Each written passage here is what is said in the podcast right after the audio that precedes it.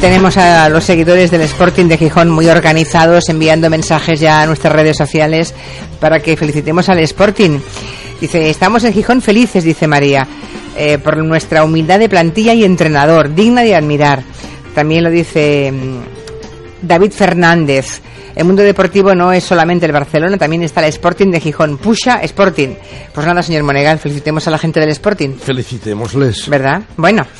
Eh, imagino que sería usted uno de los 8,2 millones de espectadores que vio el fútbol, ¿no? Sí, sí, lo seguimos en casa. A mí este tipo de acontecimientos... ¿Y su canario no se infarta con tanta emoción? No, no, también le gusta. A ah, mira. Sí, sí, no somos grandes eh, forofos de ningún partido, pero cuando vemos competiciones de este nivel... La ven, bueno. Pues la ven. A mí me gustó más la Copa de, del Rey, ¿eh?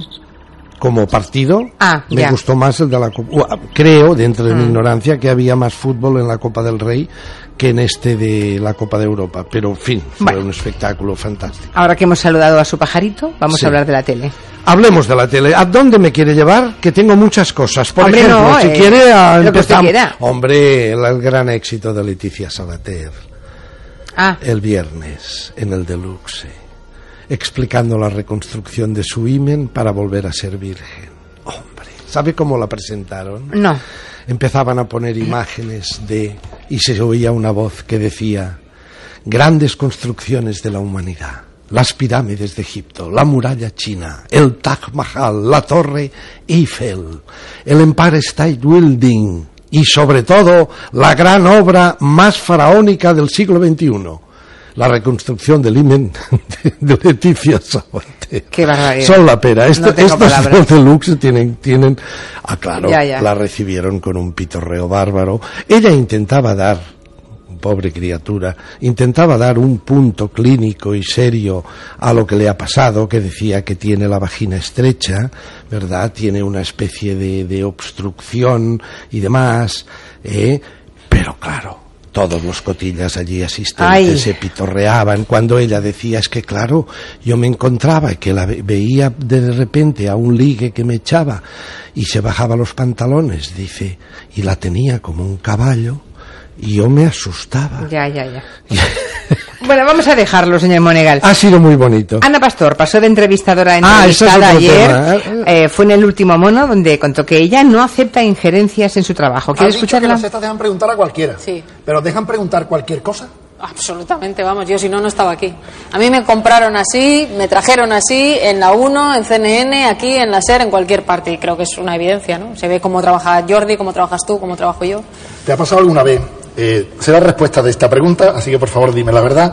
¿Te ha pasado alguna vez que antes de empezar una entrevista, el entrevistado o alguien del círculo del entrevistado te haga llegar algún recadito de, oye, no toques este tema, por aquí no entres, ten cuidado incluso si tocas algún tema escabroso. Sí, además con la mala pata de que quien hace eso, me ocurrió por ejemplo en televisión española, no entiende que a mí eso me cabrea más y me advierte que no pregunte sobre un tema, con lo cual lo primero que voy a hacer es preguntar ese tema, primero porque si es periodísticamente y profesionalmente importante, lo voy a hacer. Sí, Dice que le mandaban, y concretamente después de este corte, advierte, en televisión española, llegué a recibir por el teléfono mensajes de la dirección diciendo, Ana, piensa en tu futuro. Ya. Es tremendo. Eh, hay un momento en que le dice, le dice Manu, la entrevista hace una, simulación estéticamente muy divertida. Intenta Manu, Manu, eh, Sánchez. Manu Sánchez intenta eh, buscar una estética en el último mono y han encontrado una, esta fórmula de reproducir unas sillas de avión y se sienta mano en la fila de atrás y, Ana en la fila de delante. Estéticamente es gracioso, es divertido y le pregunta en un momento dado, dice, eh, ¿Te han dicho en alguna tele de, esta tema, de este tema no se habla? Y dice, no, no atiendo a criterios de disciplina absurda. ¿Dejaste televisión española por periodismo o por política? Dice, no, dice por política, por política. En fin, eh, hace una especie de catarsis. A mí me gustó mucho cuando entran en el terreno humano. Sabe usted que Ana Pastor y Antonio García Ferreras, que es su compañero, su marido, ah, tienen un niño de cuatro años. Ese niño que fue, cuyo parto fue provocado por Esperanza Aguirre. Bueno. Sí, lo cuenta la propia Ana Pastores. Bueno, ya, A- ya había salido de cuentas, fue una Sí, broma. pero bueno, fue una broma. bueno. Y por eso el primer, el primer ramo de flores que recibe Ana Pastor en la clínica, lo contó también ayer, es el de, es el de Esperanza Aguirre. Bien, tienen un chaval muy majo, parece ser, Mm. de cuatro años, y dice, ¿qué? ¿Empieza a hacerte preguntas ya, así un poco comprometidas? Dice, sí, dice, está en la fase, dice que el otro día va y me pregunta, mamá, ¿por qué cuando vamos en coche la luna nos sigue?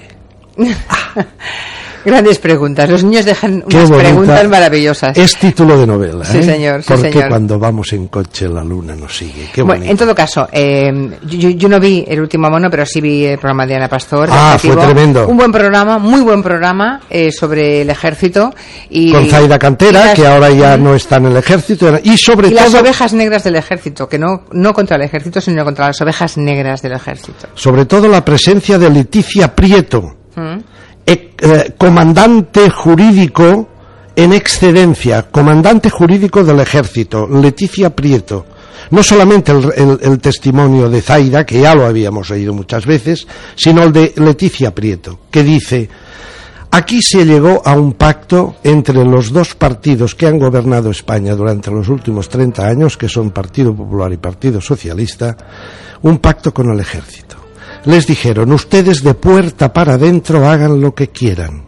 De puerta para afuera, ustedes hagan un simulacro, un maquillaje de hacer ver que son un ejército moderno. Lo único que tienen que aceptar, para aceptar este statu quo, es que el ministro de Defensa sea civil, no sea militar.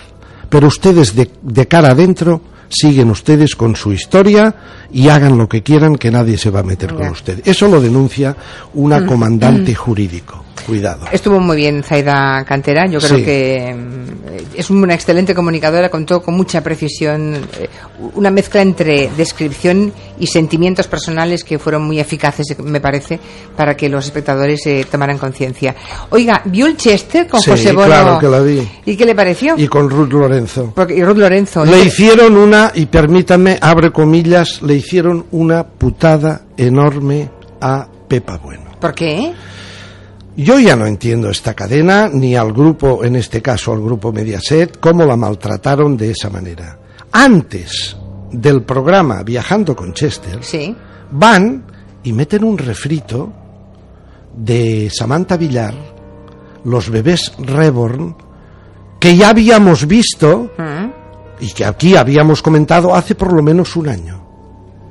Con lo cual se encuentra que viajando con Chester, Pepa Bueno arranca después de este refrito y le deja una audiencia del 3,9. Ya. Es decir, Pepa Bueno parte de un 3,9. Remonta eso, ¿no? Y Vale. tiene que remontar eso y llegar a un escueto también 5,2, pero, pero quiero decir, como diseño de cadena, ¿cómo puedes meter a un programa que es de nuevo, original, cómo le- lo, lo- le metes antes un programa que es un refrito? En todo caso, lo de, lo de Samantha Villar, mételo después, mételo a la una de la madrugada. En fin, eh, creo que... Bueno, eh, esto dijo José Bono en la entrevista del Chester, por cierto. que hay personas en el Partido Popular que son decentes y gente buena. Ah, mira, no es lo mismo cuando me dicen, tú pactarías con el PP. Mi partido dice, nunca, jamás. Yo voy a hacer algo heterodoxo. Para mí no es lo mismo el PP de Esperanza Aguirre o de Camps que de Cifuentes. Tú con Cifuentes pactarías.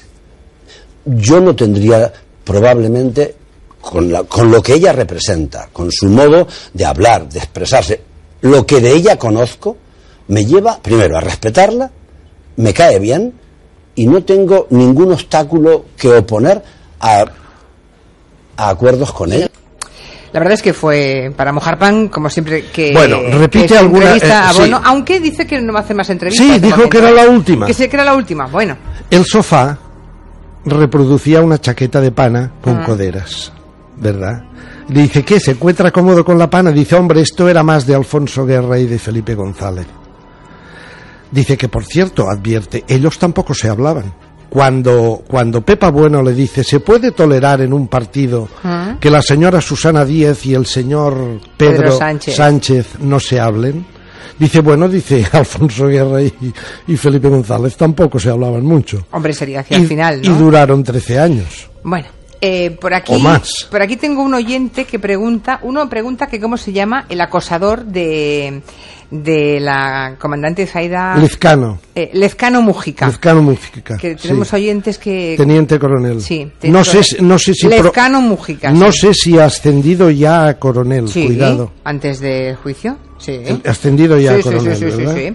Bueno, o sea, luego- pre- premiado. Y luego, eh, eso parece, y está a punto ya de reincorporarse al ejército, porque ya ha acabado y ha cumplido la condena. Por cierto, tengo muchas comunicaciones de oyentes que preguntan por lo de la jefa de informativos de la televisión de Castilla-La Mancha, Mancha. pero no podrá ser hoy. Mañana hablamos del asunto, si le parece. A ¿vale? sus órdenes. Hasta mañana. En Onda Cero, Julia en la Onda.